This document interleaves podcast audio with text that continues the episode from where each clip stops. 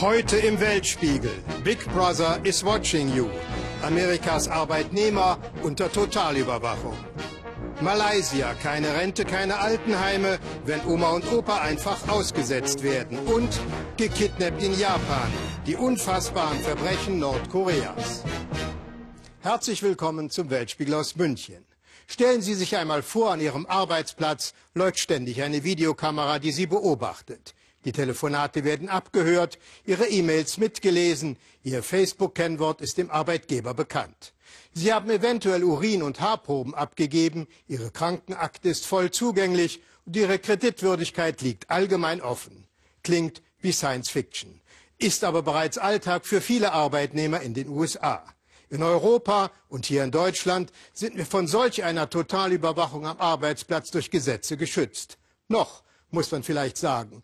Denn auch hierzulande sind Arbeitgeber von den Kontrollmöglichkeiten, bedingt durch den technischen Fortschritt, fasziniert. Was da in Amerika bereits alles im Einsatz ist, das hat unser Korrespondent Markus Schmidt recherchiert. Das ist das Herz der Firma IP Video, die Schaltzentrale. IP Video verkauft Überwachungstechnik. Hier wird demonstriert, was die Anlage alles kann.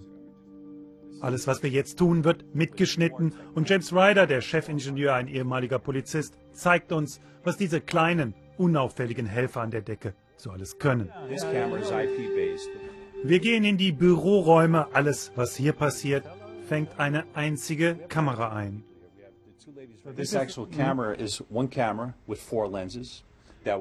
Diese Kamera schafft 180 Grad.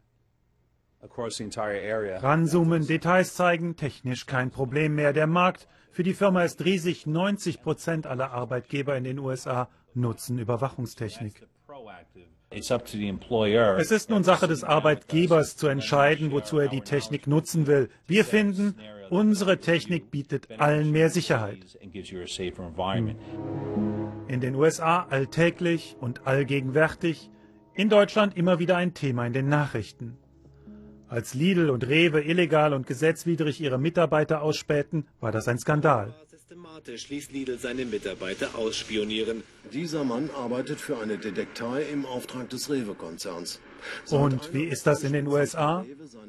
Diese Schlacht wurde schon vor Jahren vor Gericht ausgefochten und sie wurde verloren.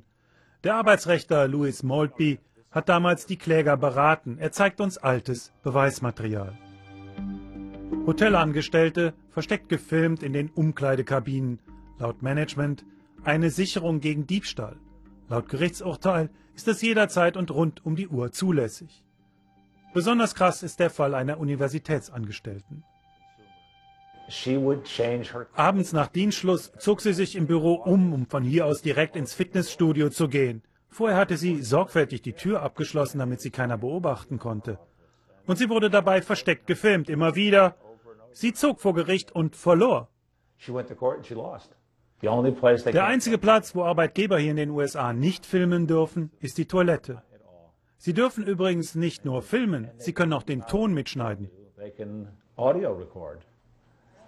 Das bestätigt uns James Ryder. Vorausgesetzt nur einer hier im Raum, etwa James Ryder, hat zugestimmt, dann darf abgehört werden.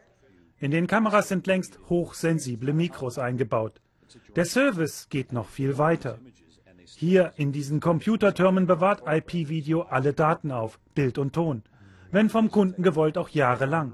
Gesetzliche Einschränkungen gibt es nicht. Wir empfehlen unseren Kunden, ihre Angestellten aufzuklären, ihnen zu sagen, dass sie rund um die Uhr gefilmt und abgehört werden. Die Frau, die wir hier verdeckt drehen, weiß, dass sie überwacht wird. Dem musste sie schon bei der Einstellung zustimmen. Ihr Internet, ihre E-Mails, ihr Handy.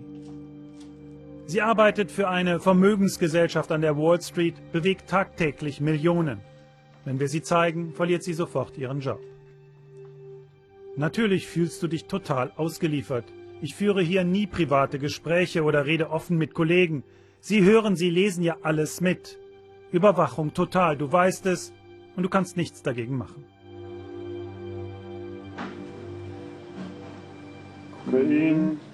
Antreten zum Drogentest beim Betriebsarzt. In den USA ist es jederzeit möglich und gesetzlich erlaubt. Die Einwilligung, dass man überraschend eine Haarprobe abgeben muss, Standard in den Einstellungsverträgen, in Deutschland undenkbar. Warum die Arbeiter sich hier nicht wehren? Sie fürchten um ihren Arbeitsplatz, sorgen sich, wie sie morgen ihre Rechnungen bezahlen sollen. Sie sind so unter Druck, dass sie gar nicht daran denken, sich zu wehren. Emmett Pinkston sucht seit langem einen Job, der seinen Qualifikationen entspricht. Doch immer wieder scheitert er und bekommt seine Bewerbungsunterlagen zurückgeschickt. Emmett ist ein hochdekorierter Soldat, ausgebildeter Mechaniker und Pilot. Für seine Einsätze im Irak bekam er Tapferkeitsmedaillen, doch das alles nützt ihm heute nichts, weil einmal ein Scheck von ihm geplatzt ist. Für 10 Dollar kann der Arbeitgeber bei privaten Auskunfteien deine Kreditwürdigkeit überprüfen lassen. 10 Dollar und du bist draußen aus dem Bewerbungsverfahren. Für Menschen wie Emmett ist es ein Teufelskreis. Wenn du arbeitslos bist, kannst du deine Rechnungen nicht mehr bezahlen und weil du deine Rechnungen nicht mehr bezahlen kannst, bekommst du keinen Job. Private Firmen sammeln so viele Daten, wie sie bekommen können und verkaufen sie frei Haus. 10 Dollar für die Kreditauskunft, 60 Dollar für eine Telefonüberwachung. Die Kosten für die Überwachung spielen heute keine Rolle mehr. Früher war das mal Thema, heute nicht mehr. Totale Kontrolle für totale Produktivität. Niemand kann mehr während der Arbeitszeit den nächsten Urlaub planen oder bei eBay einkaufen, wenn bei ihm die Software von Transparent Business installiert ist. Alle drei Minuten wird ein Screenshot gezogen, erklärt uns Alexander Konanichin. Alle Computerdaten, jeder Anschlag, jede Regung im Netz werden für Produktivitätsmanager aufbereitet. Die Arbeitsproduktivität jedes Einzelnen sei so jederzeit messbar. Unsere Käufer nutzen diese Software dazu, um die unproduktivsten Mitarbeiter herauszufiltern und die werden dann ganz besonders genau untersucht. Die Zukunft der Arbeit hier in den USA hat sie schon begonnen. Pflegenotstand in Deutschland. Da ruht die Hoffnung vieler auf den Initiativen asiatischer Länder. Denn von dort sollen Krankenschwestern und Pfleger demnächst zu uns kommen. Der Weltspiegel berichtete darüber. Doch gerade die Wachstumsregionen Asiens werden von ihrer eigenen Bevölkerungsentwicklung überrollt. Auch diese Gesellschaften altern rasant und haben eigentlich selbst einen hohen Bedarf an Pflegekräften. Allerdings, es gibt bislang keine nennenswerte Rentenversicherung und auch kaum Betreuungsangebote. Die traditionelle Großfamilie funktioniert auch in Asiens Boomregionen nicht mehr. Und da es in diesen Ländern fast überhaupt keine Altenheime gibt, werden Senioren immer öfter einfach ausgesetzt, allein gelassen.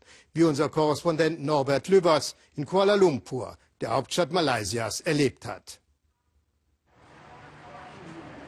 86 Jahre ist sie alt. Doch stolz ist Ruby Lasin darauf nicht. Die Zeit vergehe viel zu langsam. Das hohe Alter sei wie ein Fluch. Sechs Kinder hat sie großgezogen. Doch jetzt ist sie die meiste Zeit allein zu Hause. Einmal in der Woche kehrt das Lächeln auf ihr Gesicht zurück. Dann, wenn Aziza und City vorbeischauen. Die beiden Frauen kümmern sich ein paar Stunden um die, für die sonst niemand mehr Zeit hat. Mit mir redet doch sonst kaum noch jemand. Meine Kinder haben ihre eigenen Interessen. Die Enkel arbeiten und meine Urenkel gehen zur Schule. Für mich ist niemand da. Deine Nägel sind lang, die müssen dringend geschnitten werden, sagt Aziza. Sie hilft bei der Körperpflege und ein wenig im Haushalt, begleitet die alte Dame beim Arztbesuch. Und das Wichtigste, Sie ist da, um einfach nur zuzuhören. Der jungen Generation geht es vor allem um materiellen Wohlstand. Die denken nicht darüber nach, dass auch sie eines Tages alt sein werden. Und wer kümmert sich dann um sie? Andere haben alles verloren. Ihr Zuhause, Zuwendung und Halte der Familie. Von ihrem alten Leben ist nichts mehr übrig geblieben. 40 Senioren, zusammengepfercht in einem Raum. Von der eigenen Familie wurden sie verstoßen und ausgesetzt. In diesem Altenheim am Stadtrand von Kuala Lumpur sind sie nun sich selbst überlassen. Dabei sind die meisten krank. Doch nach Pflegepersonal sucht man vergeblich. Afong weiß nicht, wie lange sie schon hier liegt, warum sie überhaupt hier ist. Doch sie erinnert sich an ihre zwei Töchter. Beide berufstätig, beide viel unterwegs. Für sie war da kein Platz mehr. Die sind weit weg.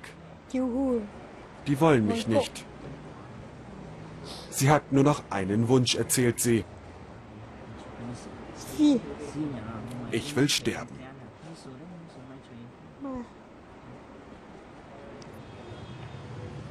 Ihre Odyssee begann hier, im größten Krankenhaus Malaysias.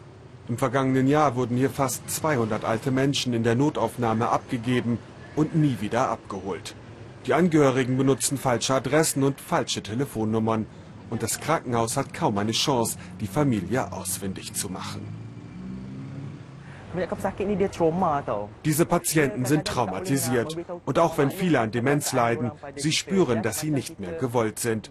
Sie haben sich mit ihrem Schicksal abgefunden und bei vielen besteht der Verdacht, dass sie körperlich wie seelisch missbraucht und vernachlässigt wurden. Die Familie will sie nicht mehr. Im Krankenhaus können sie nicht bleiben. Endstation, ein Bettenlager, ohne Privatsphäre, ohne Menschlichkeit. Vom Staat haben sie nichts zu erwarten. Keine Betreuung, keine Pflege, keine finanzielle Unterstützung. Stattdessen sind sie auf Spenden angewiesen und auf sich selbst. Wer kann, packt mit an.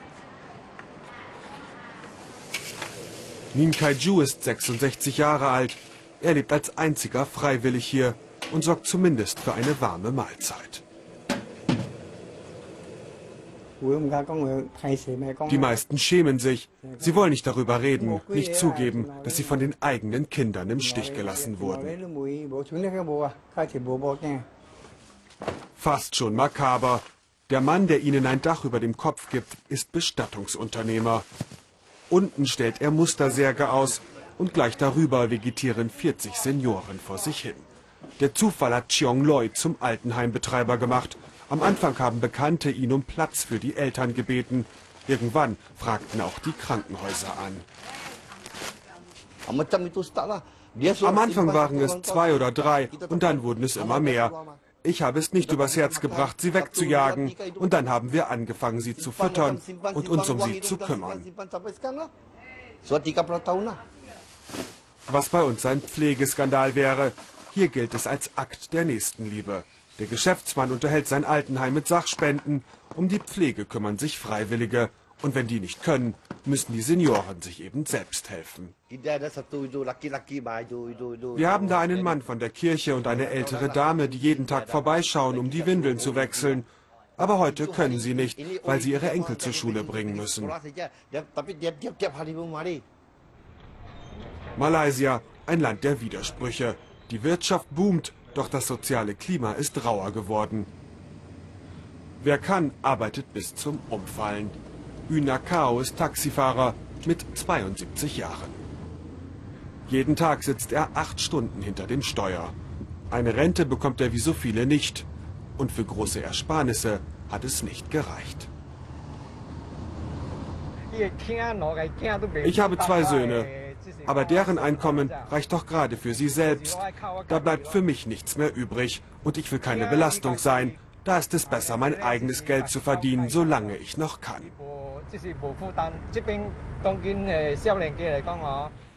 Denn wer krank ist, wird zur Belastung. Zu lange hat die Regierung versäumt, in Betreuung und Pflege zu investieren.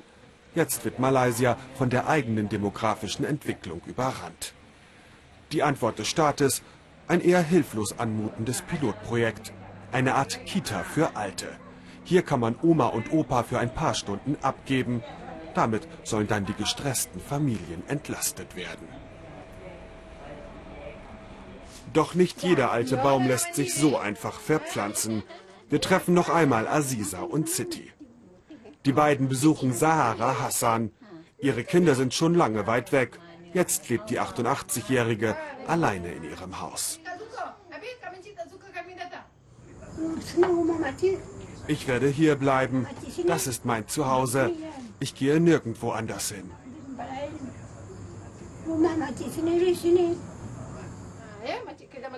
In Würde alt werden, in Würde sterben. Eine neue Herausforderung für Schwellenländer wie Malaysia. Die Zeiten, in denen man in den Armen der Familie alt werden konnte, sie sind auch hier vorbei. Ein beliebtes Restaurant im marokkanischen Marrakesch. Der Chef, eine Frau.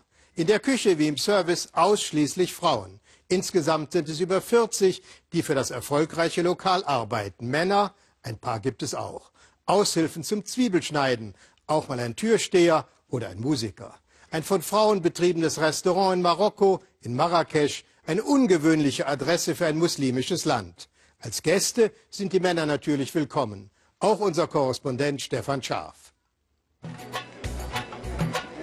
Ein Gang über den Markt von Marrakesch ist immer auch ein Fest der Sinne, voller Farben und fremdartiger Gerüche. Myra und Saida Schab lieben den Zuck.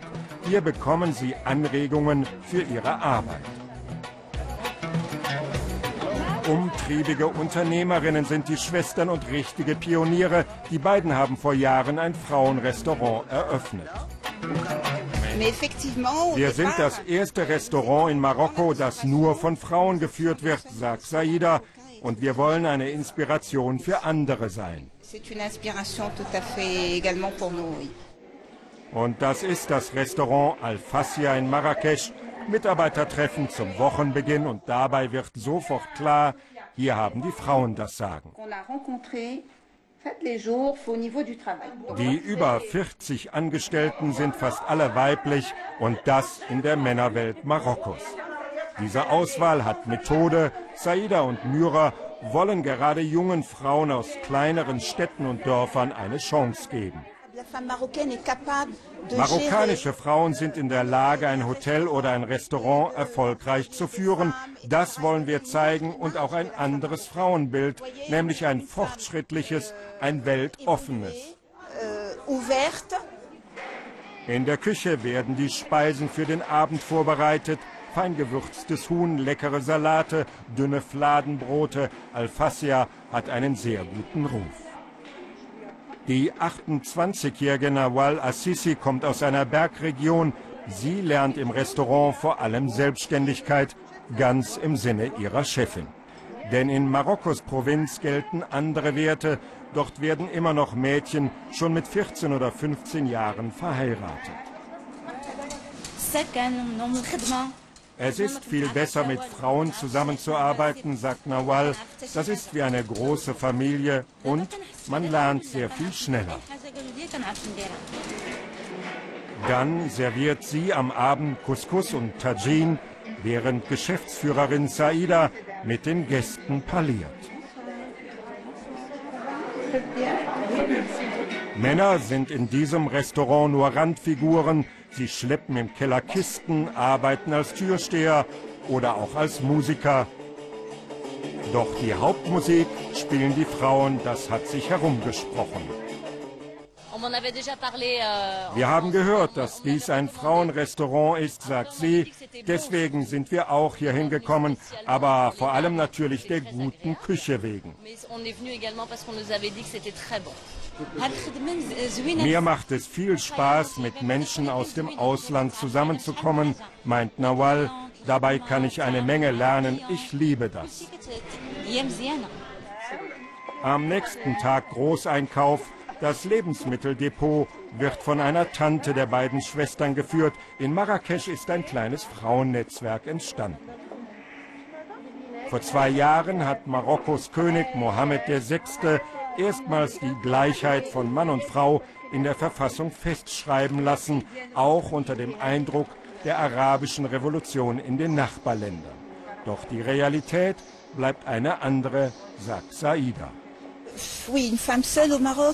Eine alleinstehende Frau in Marokko ist beileibe nicht selbstverständlich. Privat bleibt das schwierig und auch als Geschäftsfrau muss man sich durchsetzen. Es ist schon sehr hart.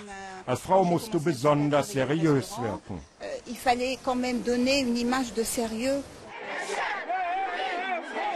Auch in Marokko wehren sich Frauen mit Demonstrationen gegen die alltägliche Diskriminierung.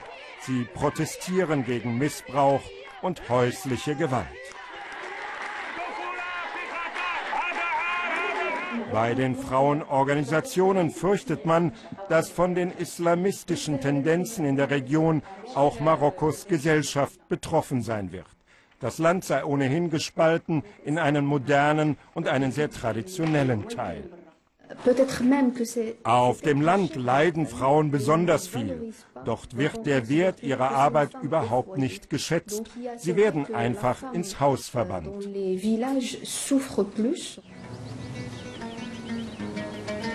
Die Atlasregion rund um die kleine Stadt Chenifra. Von hier stammt Nawal Assisi, die im Frauenrestaurant arbeitet. Die junge Frau besucht ihre Eltern. Da wirkt die westlich gekleidete Nawal schon ein wenig wie von einem anderen Planeten. Für ihre Familie ist es nicht einfach zu ertragen, dass die 28-Jährige immer noch unverheiratet ist und allein in der großen Stadt lebt. Der Druck der Traditionen lastet schwer. Am Anfang war es für mich sehr schwierig, meine Tochter gehen zu lassen, sagt ihr Vater. Sie wissen schon, die Nachbarn reden viel, aber was sollten wir denn machen? Hier gibt es keine Arbeit. Zurück nach Marrakesch. Am Abend wirkt der Hauptplatz in der Medina besonders magisch.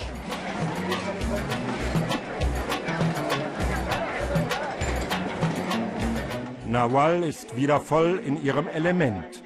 Eine richtige Schulausbildung hat sie nie gehabt, aber nun verdient sie ihr eigenes Geld und geht ihren eigenen Weg. Das ist den Frauen von Al-Fassia wichtig. Voilà, genau das streben wir an. Wir wollen, dass sich die Lage der marokkanischen Frauen in unserer Gesellschaft ändert. Dazu will ich meinen Beitrag leisten.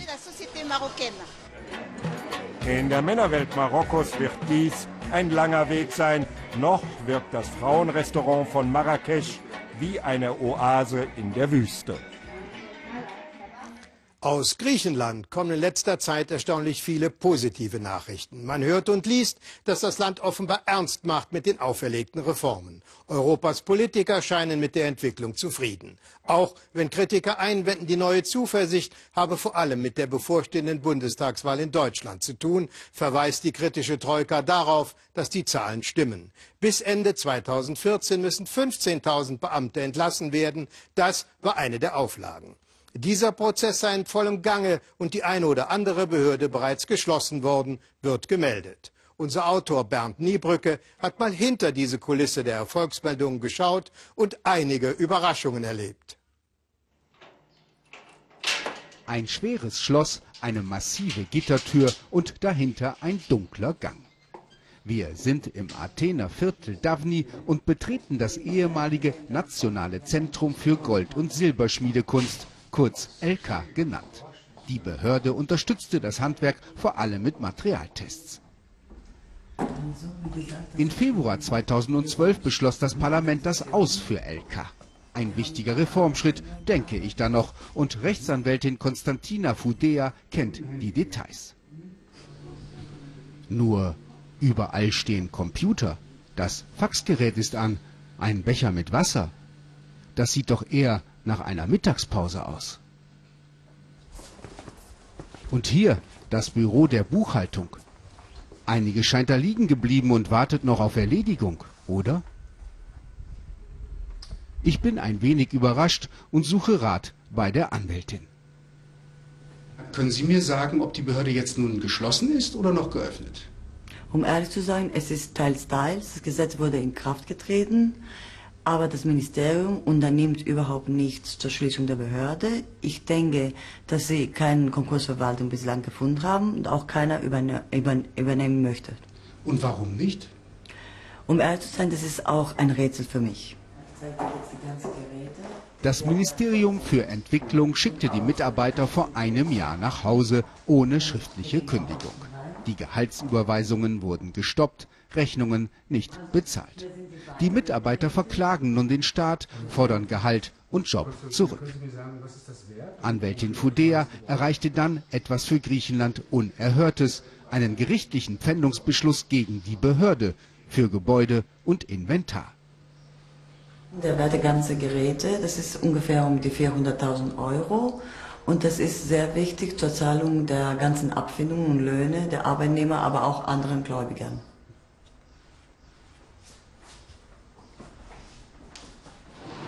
Im Zentrum Athens haben wir uns mit einigen Mitarbeitern der Behörde in der Kanzlei der Anwältin verabredet.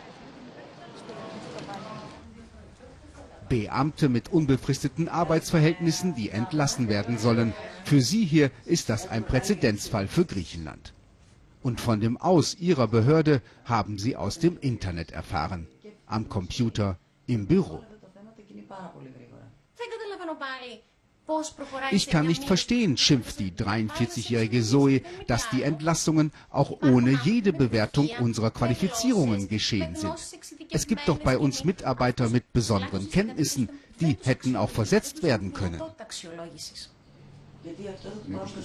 Schon vor zwei Jahren kritisierte ein internes Papier der griechischen Verwaltung, dass die Ministerien Gesetze zur Reduzierung von Behörden ignorieren.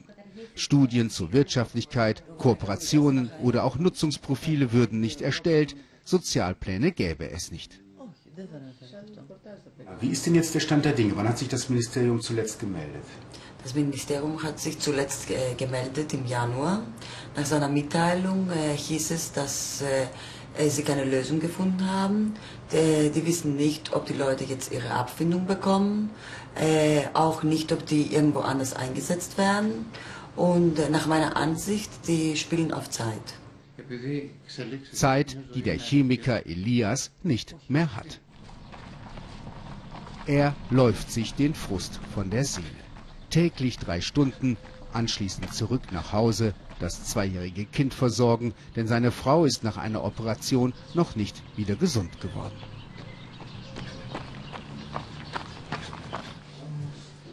Es ist ein Alltag, für den ich mich schäme, sagt Elias, als wir ihn im Haus seiner Eltern besuchen. Denn mit 47 Jahren sei er wieder ein bedürftiges Kind geworden. Bei LK hatte er 1500 Euro netto verdient. Jetzt erhält er 430 Euro Überbrückungshilfe vom Arbeitsamt für Frau, Kind und noch zwei Kindern aus erster Ehe. Der Staat profitiert davon. Er muss Elias Gehalt nicht mehr bezahlen und vermeldet den wegreformierten Arbeitsplatz sowie die geschlossene Behörde als Reformschritte. Elias stinkt das gewaltig. Wenn es in diesem Land wirklich etwas Positives gäbe, dann müssten es die Menschen doch spüren. Wir müssen realistisch sein, es wird noch schlimmer kommen. Die Leute sind am Ende und die Regierung tut einfach nichts. Überall Probleme und ein Staat, den sie nicht verstehen. Elias und seine Eltern resignieren.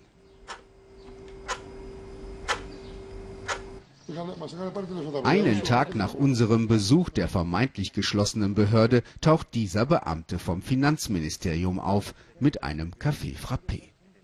Anwältin Konstantina muss wegen des Pfändungsbeschlusses aufsperren und sie hofft, es geht heute was voran. Aber die Herren hier wollen nur alte Ordner aus dem Keller schaffen.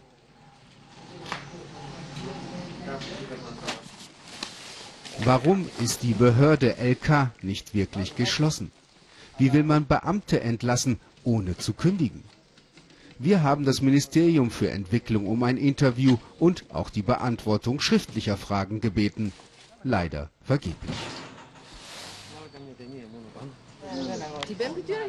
Die Anwältin streitet weiter vor dem Athener Gericht um eine Zukunft für ihre Mandanten. Und diese fordern zudem eine ehrliche und klare Aussage vom griechischen Staat, was er denn wirklich will. Das war für heute der Weltspiegel aus München. Am kommenden Sonntag sehen Sie unter anderem einen Beitrag aus Ägypten, wo aus Verzweiflung über die wirtschaftlich katastrophale Lage immer mehr Pharaonengräber ausgeraubt werden. Wie immer können Sie unsere Beiträge unter weltspiegel.de im Internet noch einmal sehen und bei Facebook darüber abstimmen. Ich wünsche Ihnen noch einen schönen Abend.